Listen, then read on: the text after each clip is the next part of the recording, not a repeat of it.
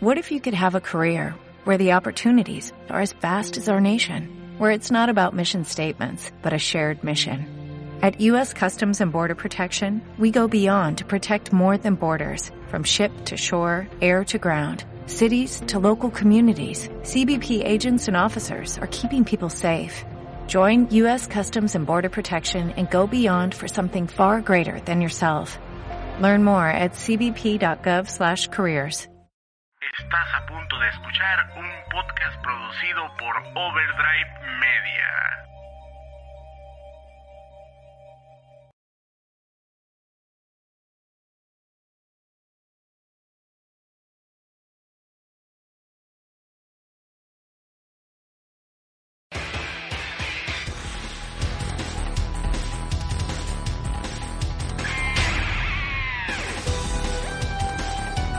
Este y todos los podcasts producidos por Overdrive Media se realizan gracias a las aportaciones de nuestros patreones. Si te gusta nuestro contenido, te invitamos a que nos apoyes en nuestro Patreon en www.patreon.com diagonal Overdrive Media. Y desde un dólar al mes puedes ayudarnos para seguirte entregando contenido semana a semana. Muchas gracias a todos.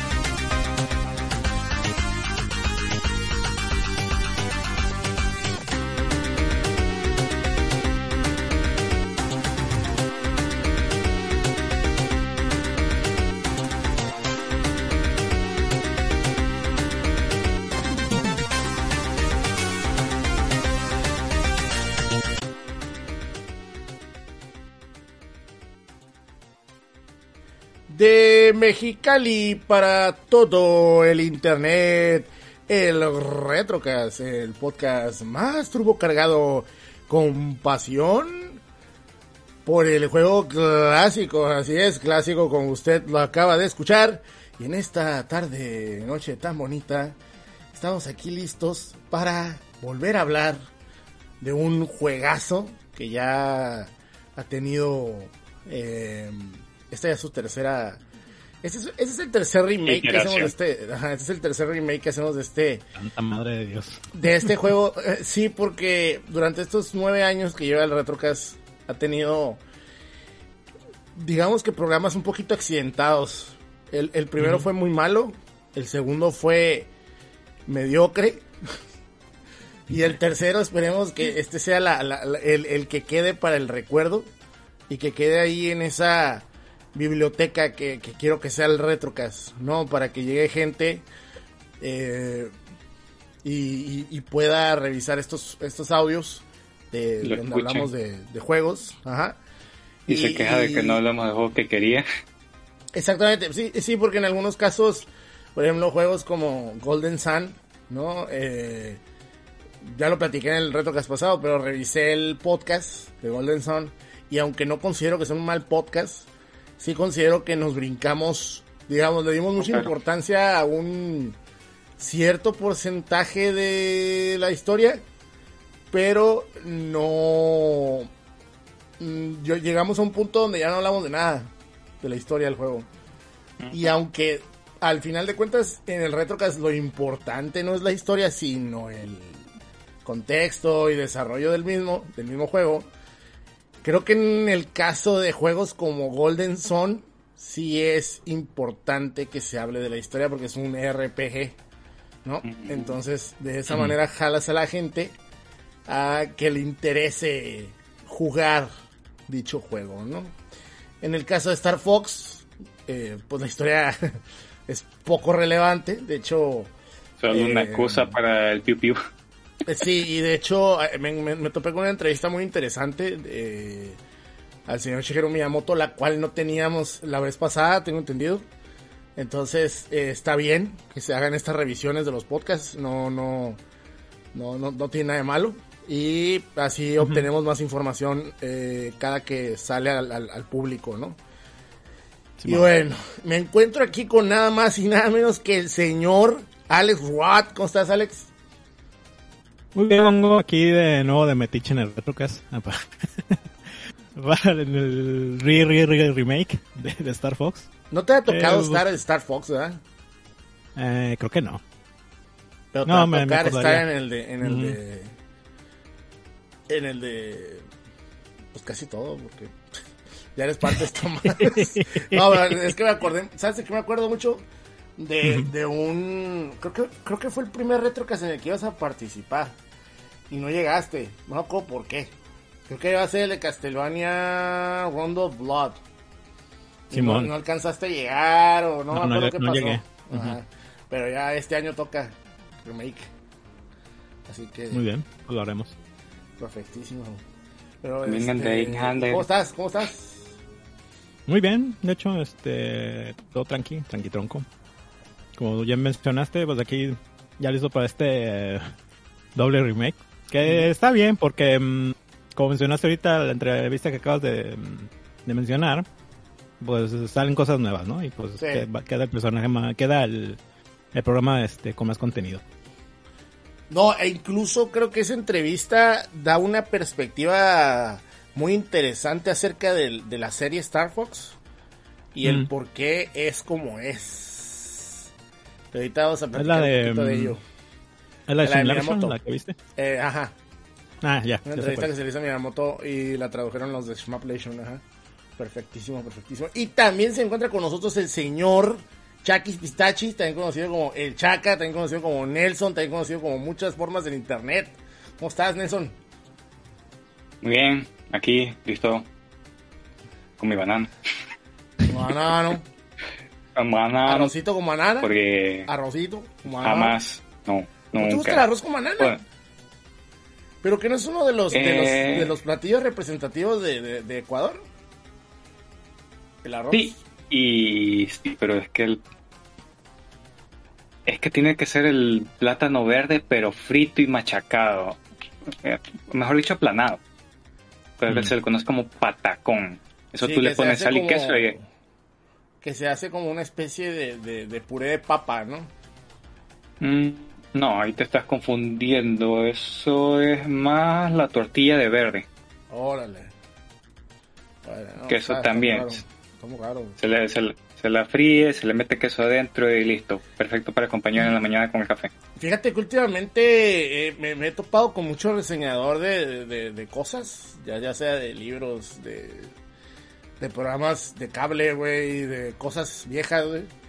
Y son de ahí de tu, de tu ranch, güey. Hay, mucho ecuatoriano que le, que le mete al YouTube. O lo que los hace que por lo menos la gente los quiera escuchar.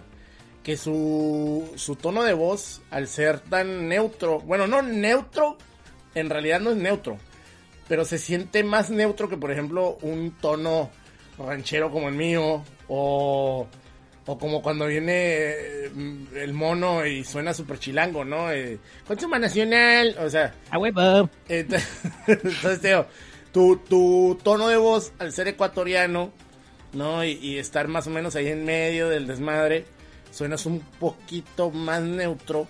Y la gente que es de allá, como que es, como que es, como que está tranquilón el asunto, ¿no? Suena, suena como, como entre tranquilo y, a- y- amistad, ami- amigable. Ándale, ándale, Ujú. relax. Como que no hay, no hay pedo, no pasa nada, amigo. Todo está bien, Vamos, siempre ando Xavi. pacheco. Andamos hasta el culo. güey. Cómete un banano. Cómete un banano. Bueno, ya vamos, vamos mucho, luego van a llegar y van a decir, sí, sí, sí, ya no están hablando del podcast. Meme, güey. ¿Qué tiene que ver eso con Star Fox? Otra vez, hagan otro, otro, el cuarto. Este, vamos a mandar un saludo a la gente que nos apoyó en Patreon. Que, que, ya saben que este podcast existe gracias a los Patreones. Si ustedes quieren apoyarnos en Patreon, ya saben que es www.patreon.com diagonal overdrive media. Entonces, la gente que nos apoyó es Gaston Merkin, Chess, Luis Minuti, Kaikyu, Albert Kiva, Bender Bending Rodríguez, Vilchis Man Antonio, Irvo Stein, Giovanni Villalobos, César Trejón Bota Scratch, Nas, Arnold Rojas, Hugo Juy Badulaque, Iván Cortés, Asis, Antonio Núñez, Clownsic, Mr. Lizard Tail, El Pillo XM y Alex Rad. A todos ustedes, un saludote a donde quiera que estén. Y muchísimas gracias, por apoyarnos. Así es, así es. Entonces, eh, el patacón no es un juego de ritmo. es de patapón. pues ya hicimos, de hecho ya hicimos uno de patapón el año pasado, antepasado, ¿no? El de patapón. Simón. Sí, pasado. Sí, No fue durante la pandemia, fue el antepasado. Pero bueno. Que yo lo esquivé. Simón.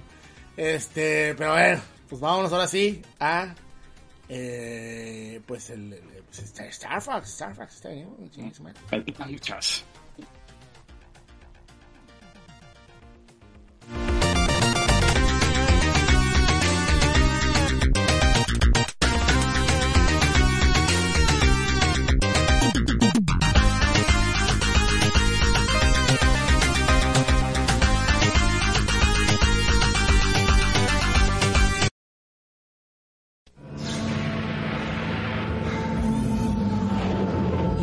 Witnessing a new technology.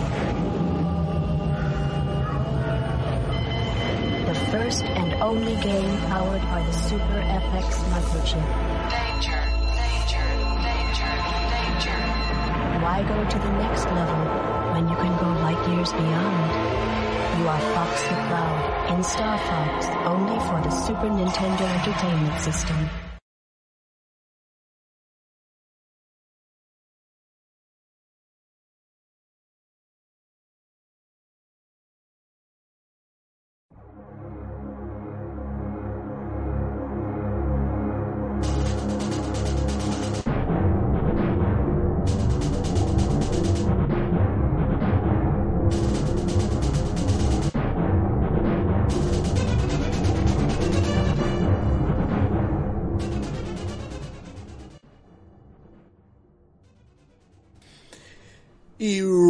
Gente, pues antes de hablar de lo que ya es eh, Star Fox como videojuego, hay que hablar de pues sus creadores, ¿no?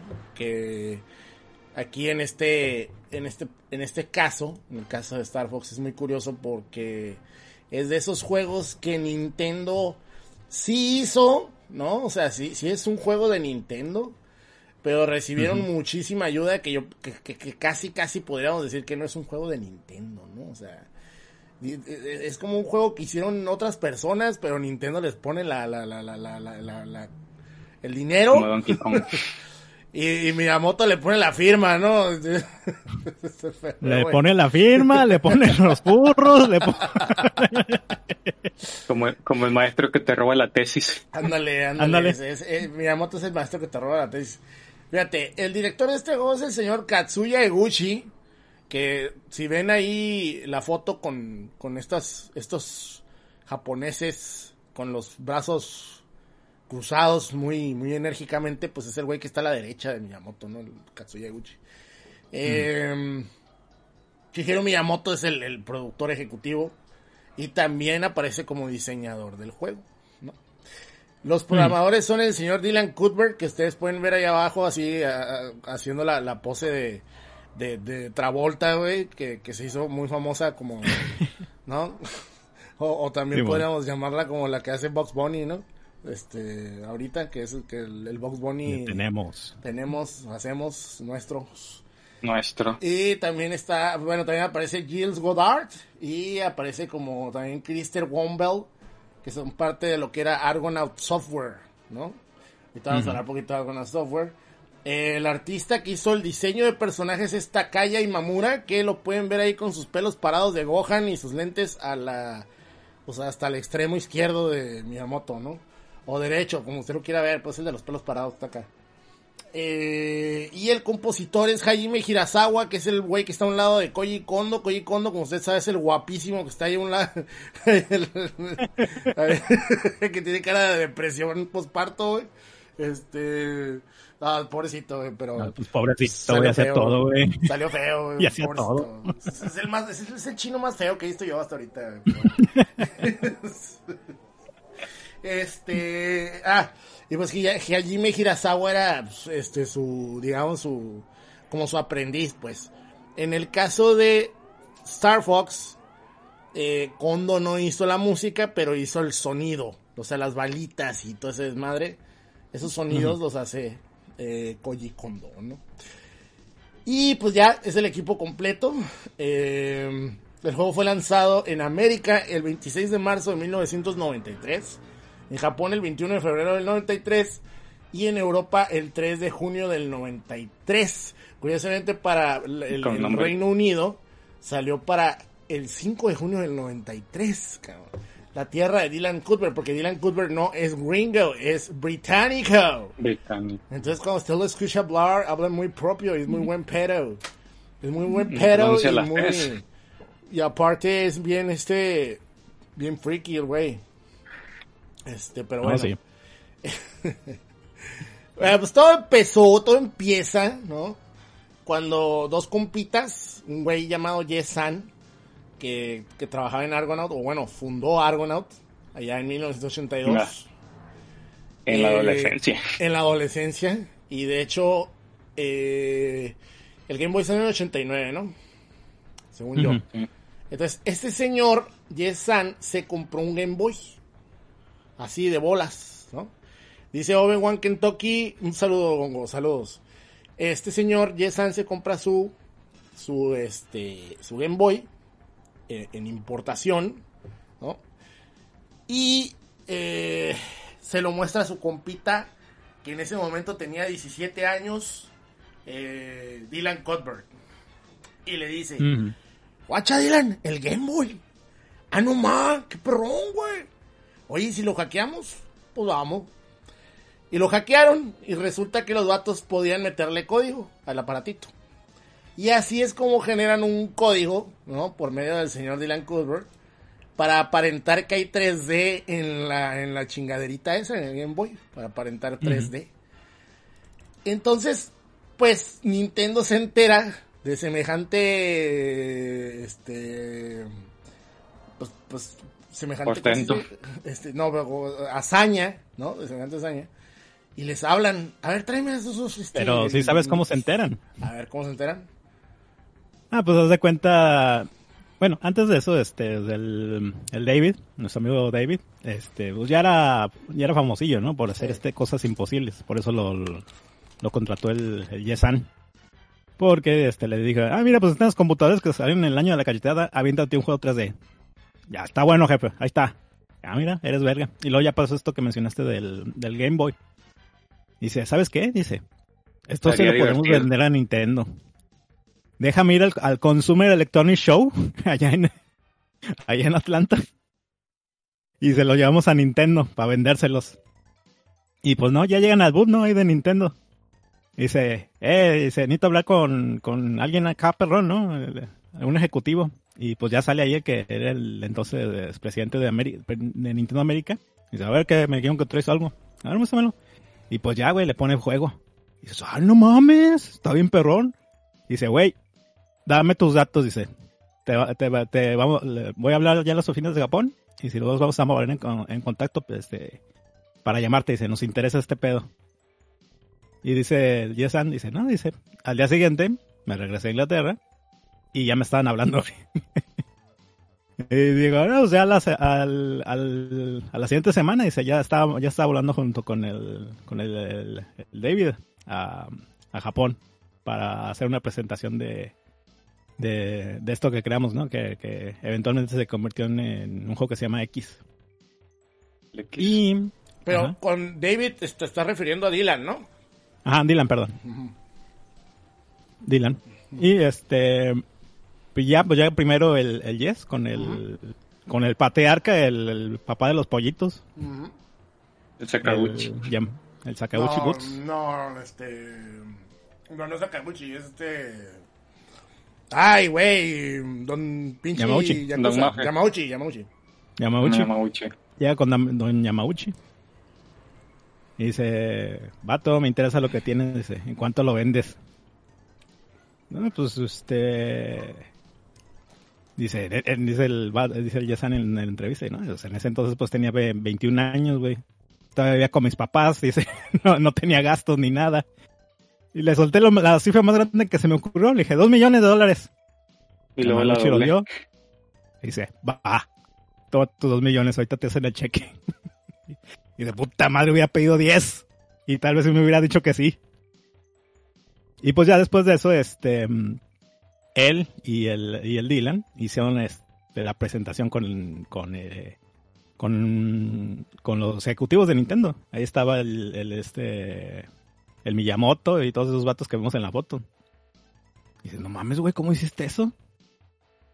Y dice, bueno, pues ese, ¿sabes qué?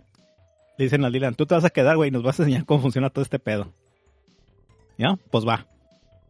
Y este, pues ya de- ahí, ahí, ahí fue como se hizo el trato. Eh, y pues ya después eventualmente eh, empezaron a trabajar en lo que es Star Fox, ¿no? Que primero comenzó como un port del Star Glider, que fue este juego, primer juego, tri- bueno, uno de esos juegos más vendidos tridimensional que lanzaron para la Atari y la Amiga. mm, No, de hecho, primero, o sea, le dijeron a Cuthbert. Se supone que lo pr- primero que dijeron es: Cuthbert se va a quedar. Y, y con los otros güeyes va a terminar el, el ex. Va a terminar Simón. el ex, ok. Y supuestamente el Yes-San se regresa a Japón. Digo, se regresa a, esta, a, A Europa. a- a Inglaterra. Europa. Y le dan un Super Famicom con un juego, con, un- con un F-Zero. Para que lo revise. Porque todavía no iba a salir. Todavía no, todavía no estaba. Creo que esto estamos hablando de 1990. Sí, pero una de las una de las razones que él se regresa es para Para hacer el comenzar con el des- el desarrollo del FX. Exactamente. Ellos iban a, a- el- a empezar el desarrollo del FX. Porque la historia, los gráficos y todos los assets del juego Los se hicieron Japón. en Japón. Pero el hardware Se y hizo toda la tecnología que es en Europa. Y es cuando comenzaron a hacer el desarrollo del Chic FX, que en un principio no se llamaba Chic FX, sino Ujú. Chic Mario. Por esto de Mathematic, Argonaut, ah, Input and Output. No, rendering, la- rendering, input and output. Rendering Input and, and Output. Por eso el Mario. Que ya luego por cuestiones comerciales se le cambió el nombre a Chic FX. Exactamente. Esto se la puede considerar como la primera GPU o chip de aceleramiento gráfico De la época. para En todo. de la época. ¿En todo?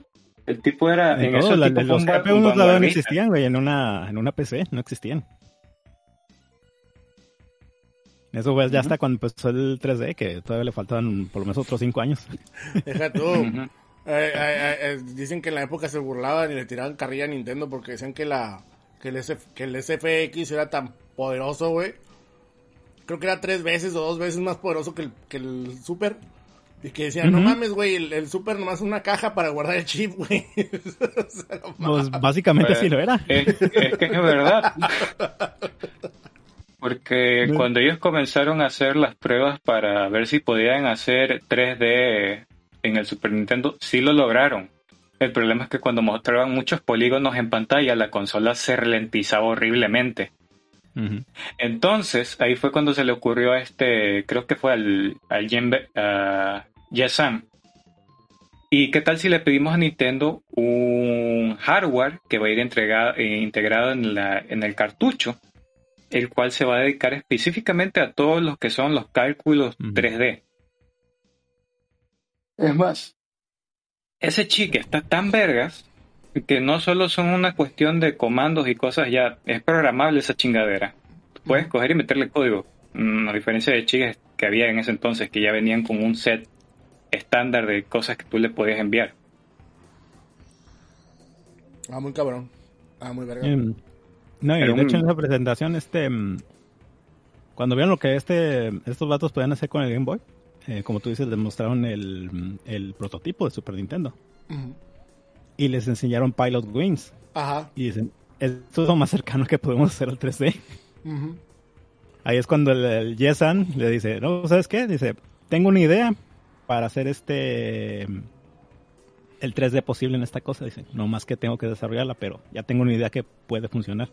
Y es cuando ahí se le fue da- este, ocurriendo lo del chip. Sí. Y pues Para- ya él se regresa a Inglaterra y empieza a desarrollarlo. Para que la gente más o menos entienda qué era lo que, lo que sucedía en ese momento, el, el aparato estaba por salir. Esto se, se- o sea, volvemos a lo mismo, creo que era en julio del 90. Y el aparato salió más o menos en esas fechas, o en agosto o en septiembre del 90, en Japón. Y el- la bronca fue que el, el Super Nintendo podía o sea, lo que hacía el Super Nintendo o la magia del Super Nintendo era que podía hacer con los sprites lo que sea. Por el Por modo eso- 7. Ajá, con el llamado Bueno, los modos modo que tiene. 7. Ajá, que era uno de los, o sea, que el modo 7 en realidad es el séptimo modo, ¿no? O, la séptima función. No, no Sí, era que fuera algo tan especial en realidad, pero lo que podía hacer el Super Nintendo era rotar sprites por donde Y quisiera. escalarlos. Exactamente, y escalarlos en tiempo real. Por eso cuando tú miras el Yoshi y hace... brr, brr, brr, y los pinches monos se, ha- se hacen gigantes y luego explotan, pues para la época era de... "Uy, ¿Qué es eso, güey? ¿No? Bueno, aunque el, el Yoshi también usa el Chick FX. Sí, sí, sí, sí, sí. Pero lo usa para otro tipo de cosas, no, no tanto para la rotación. Pero te digo, pero el Super Nintendo ya podía hacer cosas parecidas. El, el Pilot Wings lo hacía, ¿no? Usaba esta escala para hacerte sentir que ibas en un pinche espacio a nivel 3D. Y de hecho, Pilot Wings ya traía estas ideas que metió Miyamoto a Star Fox. Porque Miyamoto menciona que él siempre quiso hacer un juego en el cual tú tuvieras la sensación de poder eh, mm, explorar un mundo en 3D, pero por medio de una nave. Entonces él decía, andar en una nave en un espacio en 3D es el sueño de cualquiera desde Space Invaders, dice ese güey. O sea, es lo, es lo como él lo miraba. Y por eso Star Fox es lo que es. Y, y fíjate, eh, Miyamoto habla caca de los STGs. O sea, Miyamoto decía que los STGs en la época que se hizo Star Fox estaban muertos y que, y, y- y que él no quería que a Star Fox se le reconociera como un STG. Y de hecho se les prohibió a todo mundo, porque hubo ahí uno que otro cabrón dentro de Nintendo AD que se le ocurrió llamarlo el Ultimate STG, güey. Y les dijo Miyamoto, ¡cállese, guata! Pinche caratazo, güey. Y no, no, no, no, no, no. Esta madre es su propio pedo, güey. Así, de huevotes. Y ahorita vamos a hablar por qué. Pero bueno. Total, cabrón. Que eh, cuando ya empiezan las ideas sobre qué hacer o cómo hacer de Star Fox, pues Miyamoto era una persona, se supone que era como una persona muy, este, eh, es, es de estas personas como muy, mm, um, ¿cómo? No, era tú lo piqui, él, él es como muy espiritual, ¿no? Eh, no, yo dije hippie. Ándale, sí, sí, sí, por ahí va, por ahí va. Entonces, Porque este decían señor- que se ponía a tocar la guitarra en las reuniones y pendejas. No, y aparte fumaba como chacuaco el hijo de la Gabe. Ahorita vamos a hablar de eso. ¿eh? el güey, eh, el güey, el Miyamoto, eh, dice que antes de llegar a Nintendo, en las oficinas de Nintendo, creo que nos saca, antes de llegar ahí hay un... no, ¿cómo se dice? Templo. Ajá, hay un templo que se llama Fujiji, y, Fujiji Inari, Imari, ¿no? Fujiji Inari, el Imari. dios del arroz. Que se un zorro. supone que es un zorro, exactamente. O sea, todo ese lugar está lleno de zorros, de, de, de monitos, de estatuas de zorros, ¿no? Sí, que supuestamente son como los emisarios del dios Inari, que es uno de los dioses de la alimentación en Japón. Representan, bueno, se lo asocia con el arroz. Sí, se llama Fuchigi, no, Fuchimi Inari Taisha, ¿no? Shrine, o sea, como el templo, templo de Fuchimi Inari. Entonces, en este templo hay unos arcos que se llaman Eh, Los Tori, Toris. Tori, Chom- Chombon, Chombon Tori, algo así, ¿no? Tori, ¿qué tiene la palabra? La subrayé, ¿dónde la dejé, güey? Senbon Tori Gates se llaman.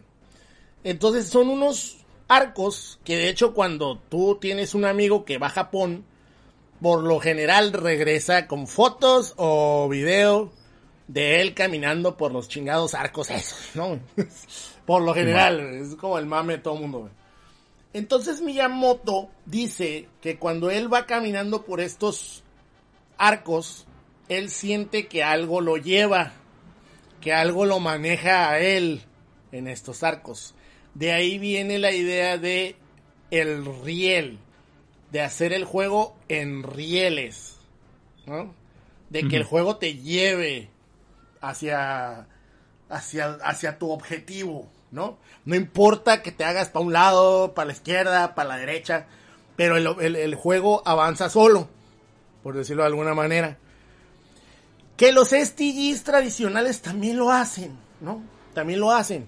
Pero lo que tiene este juego es que va a haber veces, va- o va a haber, va a haber algunas veces en las que mm, llegues a una nave que se abra, ¿no? Y entras a la nave y allá adentro hay eh, cosas que vienen hacia ti porque como tú no controlas, ¿no? Hacia dónde vas, sino que nomás controlas si vas izquierda o derecha, ajá. Entonces pues tienes que estar esquivando y la chingada. Entonces todo eso se supone que son ideas que Miyamoto obtuvo en dicho templo, ¿no? Entonces a partir de ahí, él quería hacer esta experiencia 3D en una nave, ¿no? ¿Qué pasó, Chaca? Qué, qué creativo este señor. No, es que, fíjate, Miyamoto es una persona muy curiosa. Yo hay veces que no le creo. Porque siento que se saca todo muy del fondo, güey, ¿no? O sea, todo siempre es, ah, todo, todo lo que está a mi alrededor me, me inspira, güey, ¿no? O sea, yo como- vi una, iba a una cuevita y ahí exploraba y me iba al bosque y de ahí salió Zelda. Ándale, o sea, o que Mario era, no sé, un güey que limpiaba los baños, ¿no? O sea, es como que... No, y, eh, y fíjate que en la entrevista esta que mencionas, este, se expresa, se expresa muy bien ese punto que estás diciendo.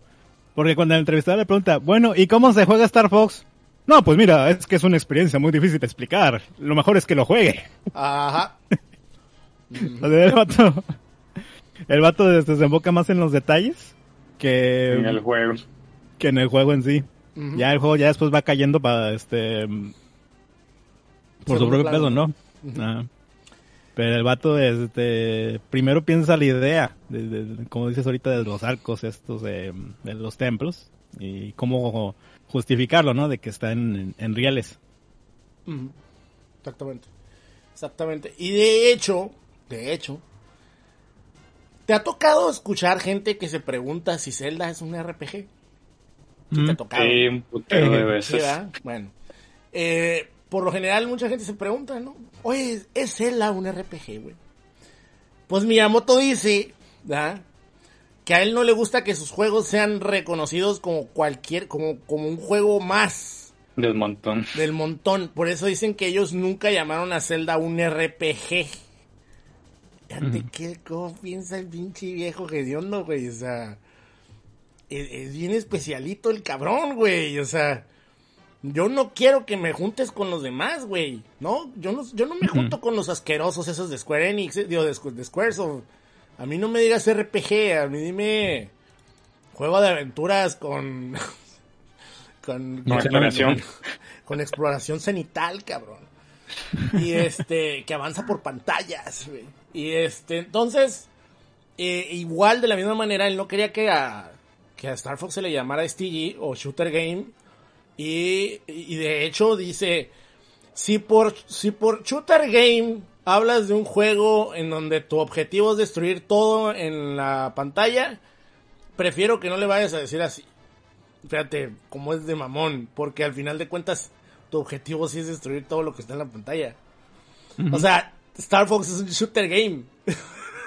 es un STG, güey. O sea, por más que el güey quiera hacerle a la Mamer, es un STG que sí, que te lleva de la mano, que sí, es en rieles y lo que tú quieras, y que para la época a lo mejor no era tan común, pero tampoco es tan único, porque el mismo Dylan Cuthbert lo menciona. O sea, nosotros nos basamos en Star Glider, que era un juego que se hizo originalmente por Argonauts. Y se basaron en un juego que se llama Star Blader para arcades de Namco. Que ese juego, si no mal recuerdo, usaba la tecnología que usaba el el juego este de del ay que es como una caricatura güey Una caricatura. sí de Don Blood este El, el Rey Arturo. ajá Ah, el, el Dragon's Lair. Eh, Dragon's Lair. Según yo, Star Blader utiliza también ese tipo de, de tecnología, como que traen un... eh, ¿Cómo se llaman los discos que ¿Un usaban? Laserdisc? Un Laserdisc. Creo que era de Laserdisc. Y creo que Mm. Star Blader lo podías comprar como un Laserdisc en tu casa y lo manejabas ahí con el control también. Mm. Y, y ya que miré imágenes de Star Blader, pues sí, güey, los enemigos son como en Star Blader, güey. Tal cual, güey. O sea, sí, se basaron así mala copa, güey. o sea. Pero bueno. Eh, pues el arte, ¿no? El arte de esta madre, de, de Star Fox, pues fue creado por el señor Takaya Imamura, ¿no? Ahí con su pelo de Gohan, lo puede ver usted. Y Takaya Imamura, fíjate que dicen que era muy buen pedo, güey. ¿Y sabes por qué me acuerdo mucho de Takaya Imamura? Porque salen unas fotos con el señor Gustavo Rodríguez. de allá de Oh, la sí, época de- del, del Nintendo 64. Cuando. Ahí me van a regañar. Del Nintendo 64, perdón. Gran consola. este. La mejor. La mejor. Muy, buen, muy buenos juegos. Este, ¿Qué recuerdos? Claro, Quest 64, gran juego. Ah, este. Ah, el señor Gustavo, yo me acuerdo que hasta tenía diferentes gorras y hasta rifó gorras firmadas por Takaya Mamura. Que no recuerdo, creo que sí, creo que después ya no fue Katsuya Iguchi el que hizo Star Fox 64. Creo que, creo que subieron de puesto a Takaya Imamura y él fue quien dirigió 64. Star Fox 64. Esto no me acuerdo, nomás lo estoy diciendo porque por algo le firmó las gorras a Gustavo, ¿no? Pero sí recuerdo mucho que Gustavo decía, el creador de los personajes de Star Fox, Takaya Imamura. Y, les, y, les- y acá ya me firmó la, la, la gorrita perrona de la época. Que por cierto vendieron todas esas gorras, todas esas madres, ¿no? Las vendió Como le hubiera el- gustado. El hijo. Así es. Este, pero bueno, al final ese señor pues fue el que hizo los diseños basándose también en folclore japonés. Porque si ya estábamos hablando de templos y zorros por parte de Miyamoto, pues este señor ya nomás le dibujó un compita que fuera un conejo y un compita que fuera eh, un faisán. Porque dicen que Falcon no es un halcón, dicen que Falco es un faisán. Porque va más acorde a la, a la al folclore japonés. Y que la rana viene porque uno de los compitas de Nintendo AD tenía una mascota que era una rana y él quería que se representara en el juego. Sí, Oh, Qué bonito. hablando eso del folclore japonés, este, no me, no me había fijado hasta ahora que me puse a revisar el, el árbol- todo el árbol del juego. Pero ya ves que todos tienen mascadas, ¿no? De diferentes colores. Pero Sleepy tiene un rosario de templo budista. ale. Qué pena. En, eh, ya, ve- en ya ves estas mayonetas que hicieron, pero Sí. Mm. sí, el, el- Sleepy, a diferencia de los demás, tiene un, ¿El un rosario rosario. del templo budista es como el de la Kuma? Sí, Ah, Con- con esas cuentas inmensas. Que es más, se, se- se lo ve en el artwork del, de, la, de la portada del juego cuando, pones- Ujú. cuando inicias la pantalla. Oye, eh, que por cierto, estas marionetas no fueron creadas por Takaya Mamura. Fueron creadas por Shigeru Miyamoto, güey. Y güey, Por- No quedaron que tan creepy. Porque usted no está saberlo, ni yo para contárselo, pero Shigeru Miyamoto no es cualquier pendejo. O sea, Shigeru Miyamoto no era nomás un güey que un día dijo, ah, voy a meter un fontanero y voy a hacer que brinque. No. Resulta que este cabrón era diseñador, ¿no? y eso Era un que comenzó pintando arcades. Exactamente, comenzó pintando arcades y el vato pues era diseñador, era un artista, el hijo de la chingada. Y tú miras las marionetas esas de Star Fox, están preciosas. También güey. cabronas. perrísimas, pero así mal plan. Imagínate, te- pinche Nintendo, güey. Imagínate que tuviera vendido esas marionetas, güey, perronas. No, mames, güey. No mames, están bien chidas, güey. Que por cierto, antes de que empiecen con las botas, ¿no? Porque luego sale. Oh, que las Eh. botas. que- Este, las patas mochadas. se mochaban los pies en el lore para poder viajar, porque la sangre, si no les iba a tronar y... No, no, no, señores, eso es un mito. Eso es un mito. Las patas de metal, eh, en realidad, pues son para poder sostener las figuras. Por eso son de metal. Para que se pudieran sostener y, posi- y posar para diferentes fotos que se les tomaron. Ya sea para el arte del juego, eh, porque pues venían en diferentes eh, lo- los, los artes del, del librito, ¿no? Del, del, ¿cómo le dicen? Del manual. Sí, pero ¿cómo se llamaba allá en Jap- ¿Cómo, se? ¿Cómo le decían antes al librito ese? Le decían book, book no sé qué. Book no sé qué chingados. Se me olvidó el nombre. Strategic Book. Ya se me olvidó. Pero lo más seguro es que también en la, en la Strategic Book, ¿no? Que en, en- en la estrategia también iban a venir fotos de esas madres. Entonces, pues se le tomaron múltiples, múltiples, múltiples fotos para, para que posaran chido, ¿no? Entonces, Sí, eso de las, de las botas de metal, digo, de las patas de metal, pues es mentira. Es Por mentira. estabilidad. Así es, Lucho Espinosa nos dejó un super chat y dice para que se avienten una caguama. Muchísimas gracias, Lucho. Muchísimas gracias. Que por cierto, ya se pueden eh, suscribir al canal por 49 pesitos, ¿eh? Y les van a dar eh, los, los, los iconos que teníamos en Twitch. Ya los exporté para acá. O ya los importé, más bien. Siempre se me da la palabra eso. Soy un pendejo. Pero los puedes Ah, usar no, aquí. O sea, puedes usar al, al Gongorrinches, puedes usar al, al, Al puedes usar al, al Ojos de Mono. Todo eso lo puedes usar aquí por 49 pesitos. Pero bueno, ahí está. Nice. Eh, ¿Qué más tenemos? Tenemos que... Ah. Resulta, esto yo no lo sabía y me da mucha risa. Que hay un dicho que se, ya, que se dice peleando como perros y monos. Que es un dicho japonés. Es, es algo así como cuando dices aquí, pelean como perros y gatos. Y gatos. Pero allá no, allá es como perros y monos, porque ya es que los changos son dos, tres este, comunes allá en, en Asia. Entonces, eh, para eso, Takaya Imamura hizo a los, a los, este, Malos. a los Bueno. malos, ajá, los hizo changos, y a los buenos los hizo perros, con excepción del Star Fox Team, ¿no? Aunque también meten cochis en el otro, ¿no? En, el, en, el, en los malos de pronto sale un cochi, ¿no? El Pigma y esos güeyes. El pero Pigma Ranger, pero eso ya es en el 64. en el, no, pero salen desde el 2, ¿no? Sí, en el 2, pero acuérdate que ese juego nunca salió hasta no sé mucho. ¿Cómo no? Ya es no. Ya Ah, le vamos sí, a hacer su retrocast próximamente. A Gente, Porque lo jugué emulado. huevo. En el Switch. No, no. Ahí está el Switch. Pero bueno. Eh, ¿Qué, pues sí. qué no lo jugaron oficialmente en, eh, en NES Mini? NES Como se debe de hacer. Pues resulta, cabrón, que, que así, así fue, así fue como se creó, pero estas marionetas fueron creadas por Miyamoto, ¿por qué? Porque al vato le gustaba eh, estas series europeas o inglesas de los Thunderbird. No, y algunas también japonesas. En ese tiempo eran medio populares en, en los shows de niños. Ándale. Hacían este, este tipo de, de, de programas que eran con marionetas. Ah, como el del monito.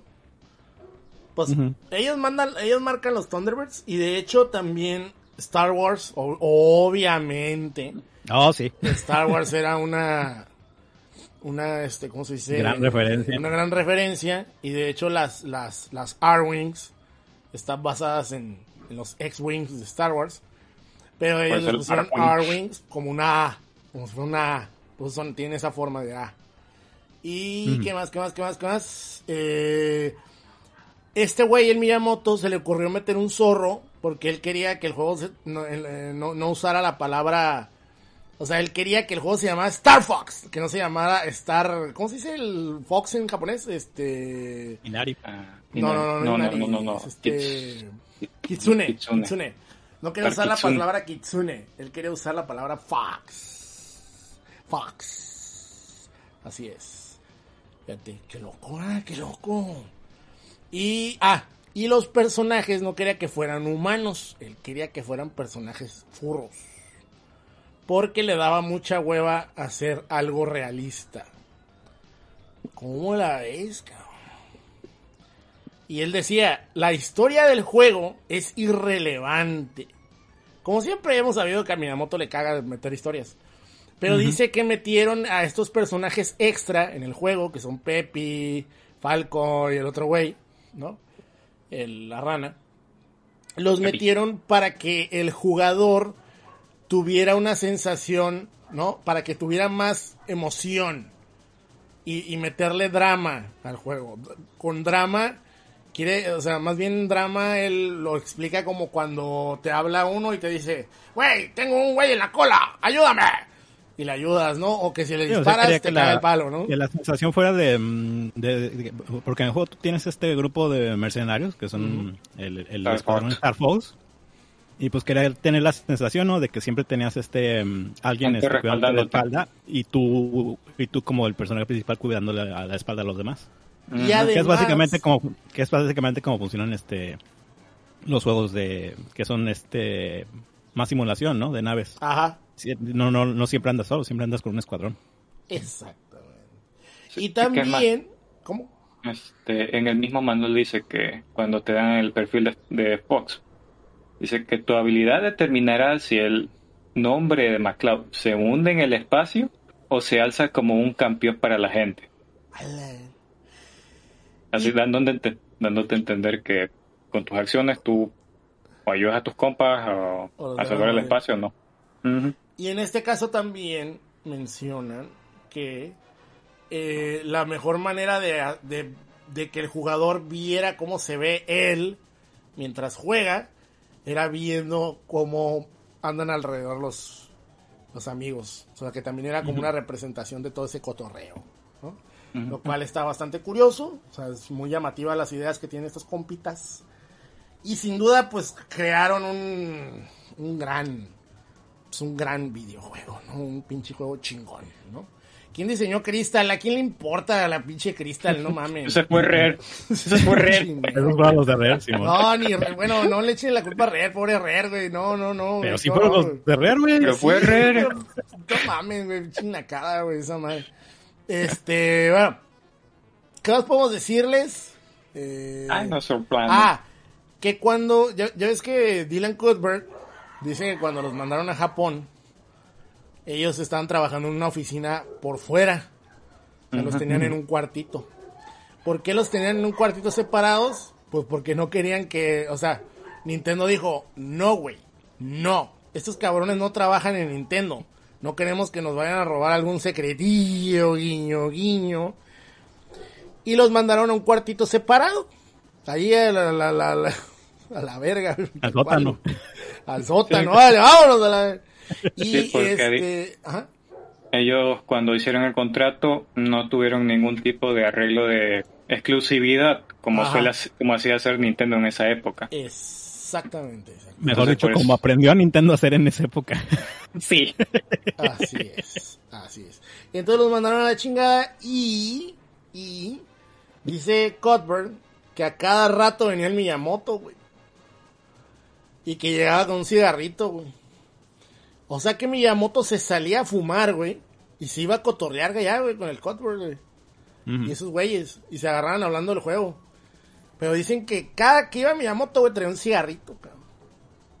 Y hay fotos de Miyamoto de joven con el cigarrito en la mano, ¿no has mirado? Acá, Simón. un baizón acá. Pinche Con su sonrisa psicópata. güey. Ah, es que Miyamoto tiene cara de chino malo directamente, güey. O sea, se ve Sí, así, güey. chino malo, güey. No, por algo lo representaron así en el en el Zelda. No, está muy cabrón, chino malo, güey. Y eh, bueno, total, cabrón, que ya para ya para terminar con esto, con todo esto del desarrollo del, del juego, resulta que se crearon unos cartuchos especiales para una una ¿cómo se llama, cabrón? Una Evento. competencia.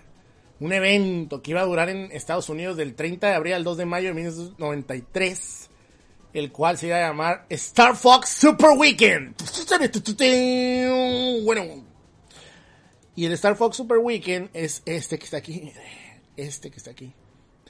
Es un cartuchito que de hecho cuando yo cuando empezó el mame del, del retro en 2012, 2013, todo el mundo quería ese pinche cartucho, güey. Todo el mundo. Oh, güey. sí. Todo el mundo, güey. Entonces resulta que si tú participabas, te regalaban un pin oficial, ¿no? Te podías ganar chaquetas sin albur y te podías ganar eh, camisetas de Star Fox oficiales. Y también, ya dependiendo de la, del puntaje y si llegabas lejos, te podían, o sea, había un super concurso en el cual estaba de premio ir a Londres, París, Sydney o Tokio. O 15 mil dólares. Tú podías decidir qué era lo que querías, cabrón. Entonces, pues, al parecer, un joven llamado Trevor Petersme de Garland, Texas, fue quien se ganó el premio y dijo, yo me quiero mis 15 mil dólares para chingarme un barbecue ahorita. Ah. Como buen tejano. Como buen tejano. Entonces se fue a chingar un pinche barbecue y mandó toda la goma, ¿no? Güey, eran 15 mil dólares de 1993, güey. Claro que iba a agarrar el dinero. A Weaver, a Weaver. Y también Nintendo, junto con Kellogg's, Kellogg's, hizo un, un, un este, Cereal. un, un Game and Watch, un Mm. Game and Watch. Y es el que pueden ver ahí en la foto, es el que no tiene los botones redondos. El que tiene los botones redondos lo hizo una compañía llamada Nelsonic, que también hizo otros de Zelda, creo, de otras, de otras mamadas de Nintendo. Y esos, esos pinches relojes, yo siempre quise uno, güey. El, el, el Nelsonic, el otro no, el otro yo nunca lo había visto. El de Kellogg's yo nunca lo vi. Pero el Nelsonic sí lo llegué a ver en, en los swap meets. Sí lo tenían ahí con su cajota y todo el pedo. Esos 45 dólares eso costaba. Y de hecho Nintendo... ¡Nintendo Power! Nintendo Power te vendía el cartucho de Star Fox Super Weekend, ya que se acabó todo el mame de los torneos. Te vendía el cartucho de Star Fox Super Weekend en 45 dólares por medio de catálogo de su revista, cabrón. Ala. ¿Cómo la ves? Aunque ¿Cómo claramente la el cartucho dice not for resale. Pues sí, pero les vale año. Les vale año. Ah, En los 90, güey. Y eh, según, según Peter Main, que era vicepresidente de marketing de Nintendo en ese momento, Starbucks, Starbucks, qué pedo. Star Fox tenía un marketing de 15 millones de dólares. ¡Ay, papá! Un pollito. ¿Qué huele? Nada despreciable. 15 millones de dólares. Y de hecho, Nintendo llevó un. ¿Cómo se puede decir? La primera entrega de cartuchos en 1993 fueron de un millón, güey. Así, tras a la eh. Tra. Por eso, pinche Star Fox, güey, es uno de los juegos más comunes que hay, güey. De, de Super. O sea, todavía te lo encuentras vara y todavía puedes ir a los sobre ruedas y te lo dejan en 200 pesos, güey. O sea, todavía está. Y te la están metiendo, o sea, lo puedes agarrar en 150 peladas, güey, sí, güey, o sea.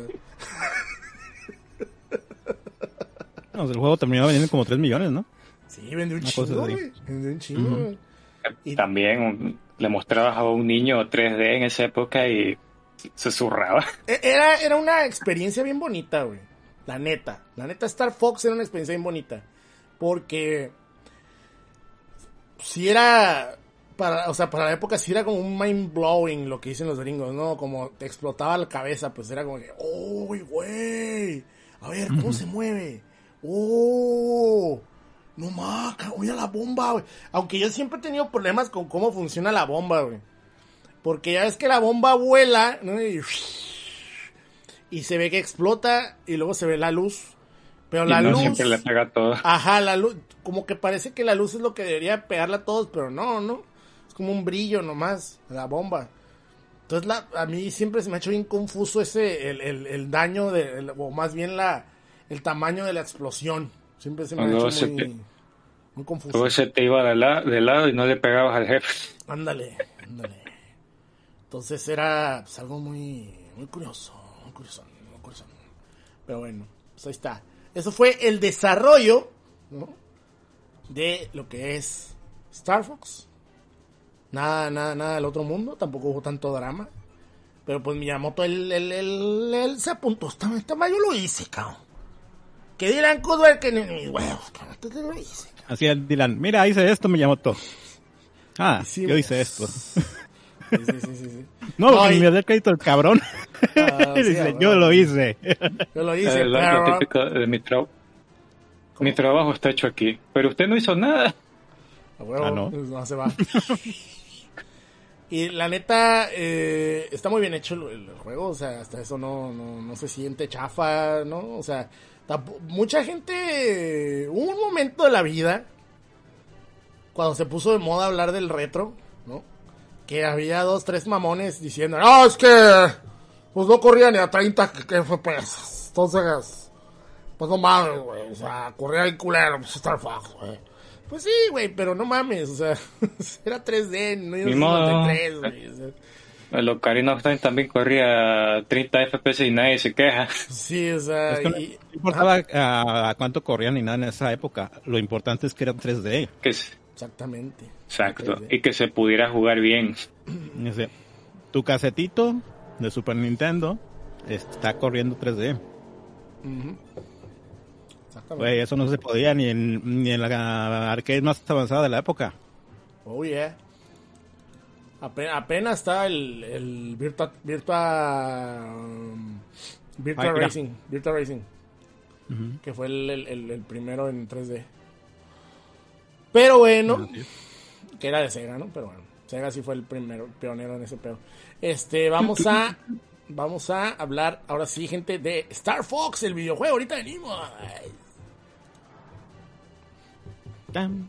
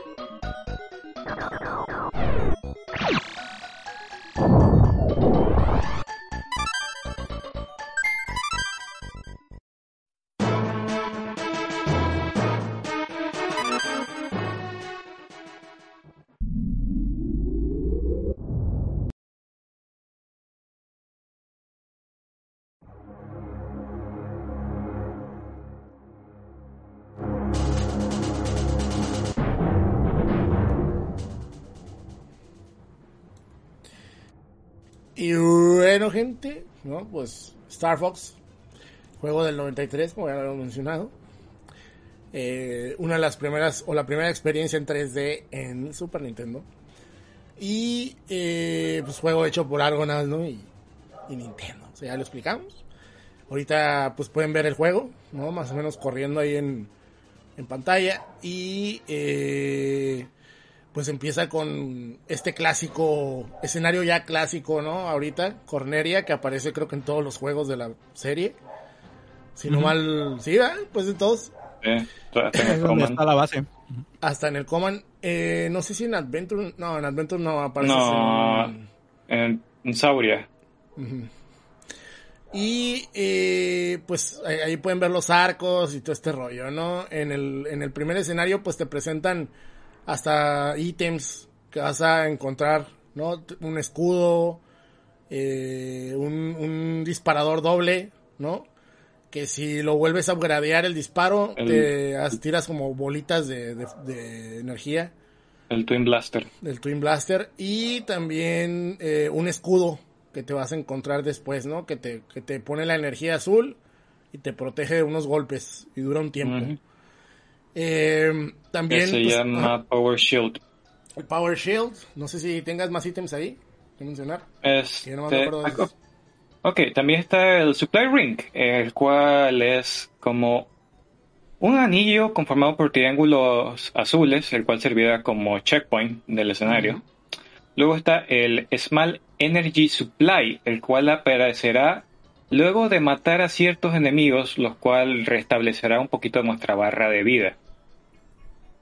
Ahora, hay otros ítems como el Giro Wing, que sirve para que, bueno, esto aparece en ciertos momentos que, digamos, el juego tiene la, la mecánica esta de que si eres golpeado mucho en las alas, izquierda o derecha, estas se destruyen. Entonces, este ítem llamado Giro Wing sirve para reponer esas alas que hemos perdido.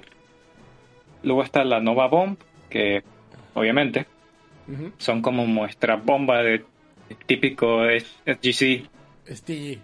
que STG, que también se llama bomba inteligente, aunque no lo es tanto. Eh, son como unas pequeñas bolitas con un, pe- con un pequeño halo que gira alrededor de ellas. Luego está el Extra Ship, el cual son tres rombos que giran con, con puntas de distintos colores, una azul y una roja, el cual cuando obtenemos tres de estos objetos se nos hará un one-up. Ah, ¿qué otra cosa?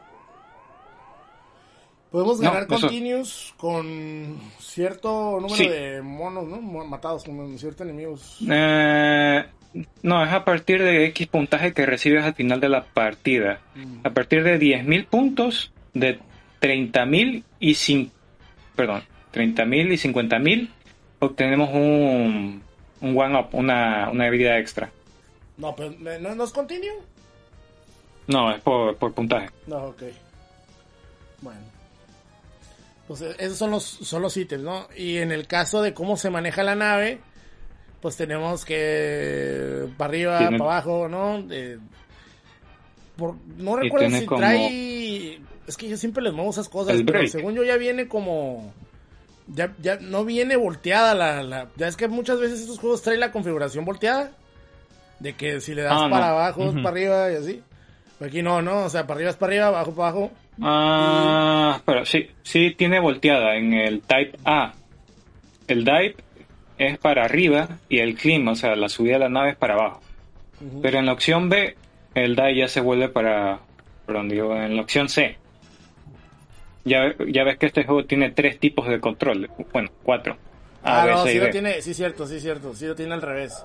Entonces, para abajo es para arriba, ¿verdad? Y para arriba es, Sí. es para abajo. Y Control la, es- izquierda y la derecha sí la tienen normal, normales. Sí, Con el... Pero- con el- ajá. eso es solo en, los, en el tipo A y B de los controles. Ya en el C y el D se invierte. Órale. Órale, sí, yo, yo uso el A. Y el, con el Y disparas tu blaster, tu, tu, tu balita normal, que puedes ir upgradeando, como ya lo mencionó Chaka. Tienes el B, que es para el freno, eh, que, que te deja... Frenas la nave unos segundos y se ve como que te haces para atrás. Luego tienes el- el... ¿Cómo? Chist- cosa chistosa que se llama Retro Rocket. Retro Rocketto. Y tienes el, el A, que es tu bomba, ¿no? Y tienes también el, Y- el, el X, que es para acelerar la nave, ¿no? Ir más El rápido. Speed Boost. Ajá, eso te permite, por ejemplo, cuando hay puertas o va a caer basura, o sea, no sé, que tumbas una torre y va a caer, pues le picas al, al acelerador y no te pega, ¿no? Es, es también, tienes que estar muy al tiro con eso, ¿eh? Porque sí es necesario, sí es necesario machín. Y con el L y el R, pues haces el, o sea, puedes girar la nave 90 grados y si le picas dos veces, pues haces un barrel roll, famosísimo, ¿no? Que no era El tan más. famoso aquí, se hizo famoso en, en el Star Fox Por el 64 doblaje. por el por el doblaje, ¿no? Exactamente. Este, en el en el juego pues las voces no existen, ¿no? O sea, sí existen unas voces ahí en el fondo con la música. Ajá. Pero tu, tus personajes aquí no hablan, ¿no? Es- hacen ruidos acá. Aunque, aunque sí hay voces en el juego. Sí. Samples de audio que te dicen Start the Mission y Good Luck. Ajá. Pero bien comprimido. Sí, sí, sí. Good luck. Y también cuando, cuando ya vas a salir, algo dice, ¿no? Ujú. Hay que tener la oreja bien parada para entender lo que Que la neta, o sea, para la época te va bien, o sea, no... Sonaba Bien, bien, bien. curioso. Pero cuando mirabas Star Fox, ¿de cuánto se te salía la popó, güey? ¡No mames! ¡Hablan, güey! No, y hablaban un chingo, güey. O sea, no se caían el hocico, güey. Fox, do a barrel. Uh, Ay, güey, qué bonito. Tú de tu lado, Instinct. cargando el palo, güey, todo el tiempo. Bueno, Ey, eh, no necesitaba tu ayuda. los escenarios por lo general son Ah, tres sí, habla- hablaste como obtenías Ah. vidas. A ver, dilo. El, el Chaca lo dijo, pero vuelvo a decir, no hay pedo.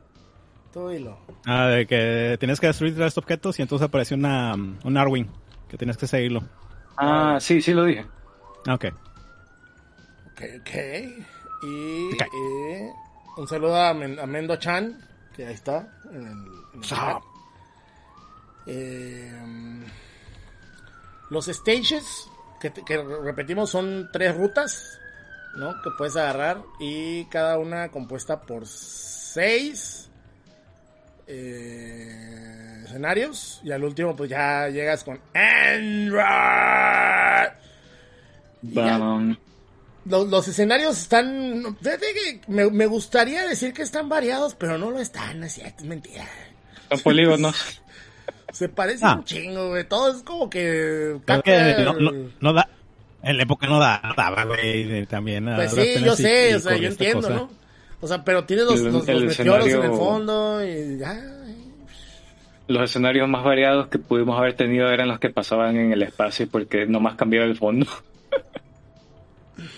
Sí, o sea. Sí, bueno. No, y luego también el juego hace mucha trampa, ¿no? Porque.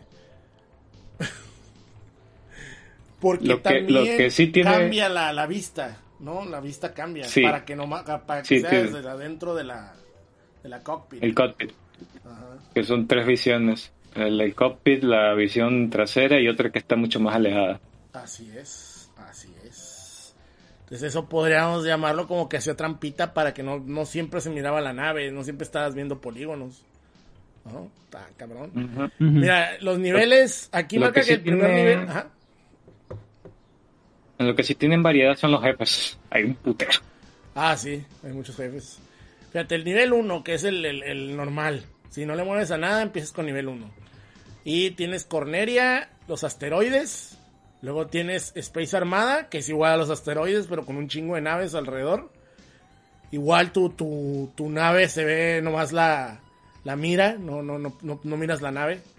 Ahí tienes que estar midiéndole el agua a los camotes, ¿no? Con, con, con unos triángulos que salen alrededor, que son los que te indican más o menos como por dónde están tus alas para que no vayas a chocar. Y de hecho a veces lo que está cool es que te metes a ciertas naves donde cambia tu perspectiva, ¿no? Y eso lo hace en tiempo real y lo hace muy vistoso. Entonces cambia esta perspectiva en, primer, en primera persona a, al modo Arwing. Y pues se ve, se ve chido, ¿no? Se ve cool acá. Ahí mira, por ejemplo, ahí creo que lo va a hacer ahorita. No estoy seguro. Sí, se va a meter, sí, ahí no. se mete, ahí en el video se mete y cambia la perspectiva. Y ya tienes que estar esquivando unos, unos, unos barrotes y unas puertas y... Está muy chido. Este, luego tienes Meteor, Venom, que es el planeta donde está Andros. De los barrotes. Y, ajá, que, que al principio peleas en la parte, en, en la atmósfera y luego ya peleas adentro del planeta, ¿no? El segundo nivel, que es Corneria, Sector X, eh, Titania, que está horrible ese planeta, es un planeta blanco, así como nevado, raro. Eh, Sí, nevado. Ujú, el Venom otra vez y Venom Highway, ¿no? Que es la misma chingadera. Cambia poquito al, al, al final del primer nivel. Y tienes en el tercer nivel tienes Corneria, Asteroid Fortuna, que también es un planeta diferente. eh, Sector Z, Macbeth, eh, Venom, Airspace y la, y la superficie. Y hay unos escenarios secretos que son el Black Hole y el Out of This Dimen- Dimension. Así es. Está Así bien es. raro el este de Out of This Dimension. dimensión, Sí, que está todo marihuano, ¿no, güey? O sea, Está como para pegarse un porro y... Este nivel. Pero señor, su cigarro se ve raro. ¿Por qué tiene los ojos rojos? Tú hazlo. Tú, papá. Ok, señor. así Eh. es. Pues esos son los, esos son los que hay, hay desde la nave que se parece, bueno, la típica nave gigante, como una nave nodriza. Luego tenemos una madrola que parece un abanico, ¿no? Que parece un, un- ¿cómo se dice? Los abanicos en otros lados que no es aquí, este, cosa. Un ventilador, parece un ventilador esa madre, o sea, parece Un ventilador. Sí, una madre con aspas, pues acá. Como con patas, ¿no? Y luego empieza a dar vueltas y. Luego tienes la típica nave que tiene como cuatro ojos a los lados y cuatro No, ojos a los dos lados y le tienes que estar Ah, eso se llama Rock Cruiser. El Rock Cruiser. Este, la, la nave esta que se desaparece y aparece, que está ya para llegar al final, ¿no? La- Ah, Phantom. el Phantom que Perdón. va dejando, va dejando, este, Perdón, perdón. señales, ¿no? Bueno, va dejando como tipo, hace, Hace como el Satsuken, ¿no? El Satsuken de, de, de, de, de Goku, que va dejando imágenes, de las multiimágenes que decía el Goku. Así, Sí. tienes que estar adivinando cuál es la verdadera y la chingada. Eh, Patrón. Así es. Está loco short. Pero Ya. El Andros, que es una cabezota, ¿no? Ver, Y ya. Ya. sí. ¿Cómo? ¿Qué dijo el Alex? ¿Chaca? No, yo Se no. cayó. ¿qué chaca? Ah, no, yo estoy con mi corto. No, no me caso. Lol. Pues bueno, pues eso es todo. No sé si quieren agregar algo, se quedó- o sea, como que nos, como que nos quedamos medio callados todos. Tienes que- algo tiene Star Fox, los, los podcasts se ponen de pronto medio raros. Este, pero es que el juego en sí no tiene tanta chicha, güey. En No. historia no tiene. No, la, la simplemente. historia es una mamada, ¿no? Porque pues resulta que tú eres el hijo de Fox, Fox McCloud. Mm, No, no, no, eso lo metieron en el 64. En el 64. Aquí tú eres un mercenario, un mercenario Normal. cualquiera contratado por Cornelia, porque aparentemente Cornelia es un país, pero un planeta tan pacífico que la armada que tienen no sirve para tres cuartos. Oh. Entonces, cuando reciben en el, el ataque este de Andrew, les cae de sorpresa. You Entonces, never defeat este, Andrew. Entonces, entonces el- es mismo, el mismo manual te lo dice que a este, ah, ¿cómo se llama el coronel? Pepper. El, coco- el coronel Pepper le toca improvisar. Sí, el que es el general Pepper. ¿no? Simón. El General Pepper le toca improvisar un sistema de defensa con unas naves prototipo conocidas para la Hardwing, pero como no había pilotos lo suficientemente capacitados para manejarlas, le tocó contratar un- a un grupo de mercenarios de alto Pedorraje. ¿cómo decirlo? Sí, de pedorraje. Eh, ahí es cuando contratan a este. Aquí es cuando contratan a este. Este equipo Star Fox para que derrote a Andros. Fíjate Y eso que... es todo. Ah, una, Ajá. una cosa curiosa que no me acuerdo cuál era el planeta, pero Titania o este otro. Bueno, el punto. Te dicen que es un planeta que constantemente este, tiene cambios en su geografía por incidentes climáticos y geográficos. Del- Eh, a Andros, ah, perdón, a Andros no se le ocurre mejor forma que depositar todo el armamento y municiones de su armada ahí para hacer del planeta una bomba de tiempo. ¿A huevo? El problema es que si ese ¿qué cosa? ¿A huevo? El problema es que si esa chingadera explota, Andros se queda sin sin sin recursos. Pues que es una cabezota de mono, güey. No lo Dice, sí, pero va a quedar mamalón. Que no bailó. Quedará mamalón. Oiga, señor, señor Andros, ¿qué? Pero si explota el planeta, explota todo adentro. Quedará mamalón. Era, era Macbeth. Ay, no que- que este- ya ves que hay volcanes poligonales en este chingadero. Sí, que está el fueguito y la chingada. Sí, Este... que- que Está, cosas está- está- está chistosas. bien, está bien, está bien. Aquí, aquí todavía no había tanta variedad en el gameplay porque ya después te haces una nave como tanquecito en el, en el 2. Ah, sí, el, el Landmaster. el- esa madre y eh, pues ya Star Fox 64 ya es una cosa brutal, ¿no? Ya es pinche juegazo, ya es otra madre. Pero la neta vale mucho la pena jugar el primero, si no lo han hecho alguna vez, háganlo, vale mucho la pena probarlo y ver a los personajillos ahí decir mamadas y la chingada y se ve muy bonito, güey, la neta se ve muy bonito. Ahí viene en el Super Nintendo Mini, si no lo han jugado, pues, pues bueno. Si tienen Switch y tienen el, el Switch Online, pues ahí viene también eh, para que Junto lo con el, el 2 que nunca salió. Junto con el 2, ajá, de hecho, de, de hecho tanto en el, en el SNES Mini como en el eh, Switch Online Service, vienen las dos, ¿no? Vienen los dos lugares. Que por cierto, el Super NES Mini es la única manera de tener legal eh, Star Fox. ¿no? Star Fox 2. Ujú. Bueno, también en el en Switch Online, pero ahí tienes tu, de ahí se supone que puedes sacar el ROM. Entonces, pues, para que le hagas a la Mamer y luego le hagas que La preservación. güey, y mandes a hacer tu cartucho, güey. Hay que preservarlo. Es parte de la historia. Parte de la historia de Nintendo, güey. Parte de la historia de Nintendo, cabrón. Y Pero bueno, bueno. Miyamoto lo hizo, solito. No, el, el Miyamoto lo canceló para concentrar todo en el desarrollo. Pero eso está bien estúpido porque fíjate que, bueno, eso ya tocará hablarlo después. Pero sí hay que decir, yo tengo que decirlo ahorita. ¿Cómo cancelas un juego que ya está terminado si quieres usar recursos para otro juego? O sea, no, no, no me cabe en la cabeza. O sea, yo entiendo no hay- que al final de cuentas vas a gastar un chingo en marketing, ¿no? Pero igual, y, y ese marketing no lo vas a gastar. Ok, entiendo perfectamente eso. Pero, pues de todos modos ya gastaste un chingo en hacer el juego. Yo creo que así como con Donkey Kong Country estaba arrido. Yo creo que sí, güey. Yo creo que sí, güey.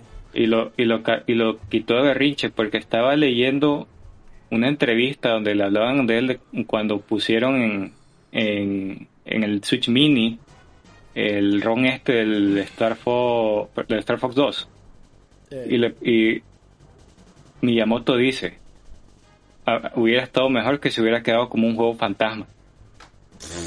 Pero fue por el productor del Star Fox Mini que metieron el, el, el ROM, porque él lo quería ahí. Es que también ese juego perdido era una- un desperdicio. Es Ah, como, el terminado. F02, ¿no? El F02 también este, le pasó parecido, ¿no? Un juego que ya estaba terminado Sí. y también lo canceló el culero, güey. No, no, Sí, mejor hacemos uno para 60 cuadros. Juego va a quedar más mamalón. Va a quedar más Nada. malón. malón. Está cabrón. güey. ¿Cómo andas cancelando juegos así, pinche Miyamoto? Ah, pero el Star Fox Zero, ¿qué tal, eh? Pinche juego horrible. Hijo de la verga. Y que, y que se robó ideas del Star Fox 2. Eh, Tal cual, tal cual, tal cual. Y, y es que el Star Fox 2 está bien bonito, güey. Los, Está bien bonito, es un los- juego- El arte del juego está bien chingón, güey. El arte del juego, las ¿Sabes, mecánicas. ¿Sabes por qué yo creo que lo canceló, güey? ¿Por qué?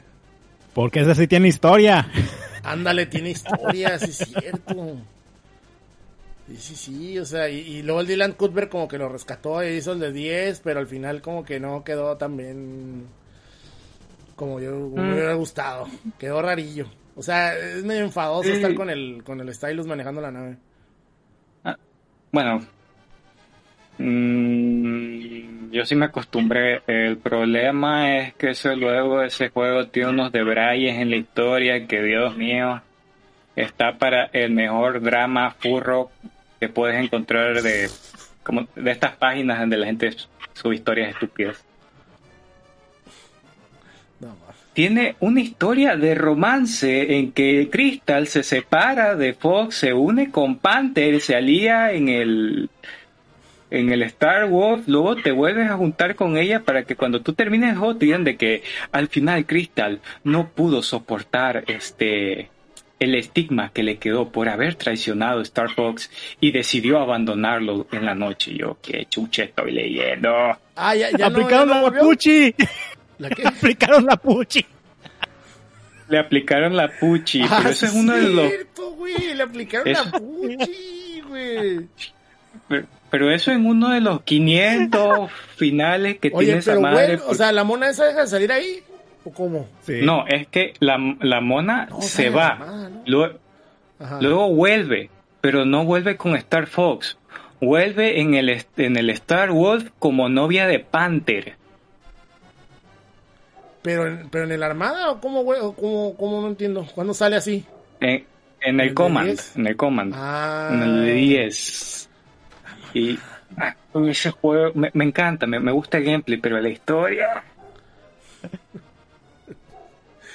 Es que pero en Fox el armada vuelve a sí. salir, ¿no? La Crystal con el Fox. En, eh, ¿Estás hablando del Assault? Ah, Sol. Es que en un lugar se llama Armada, en otro se llama Sol.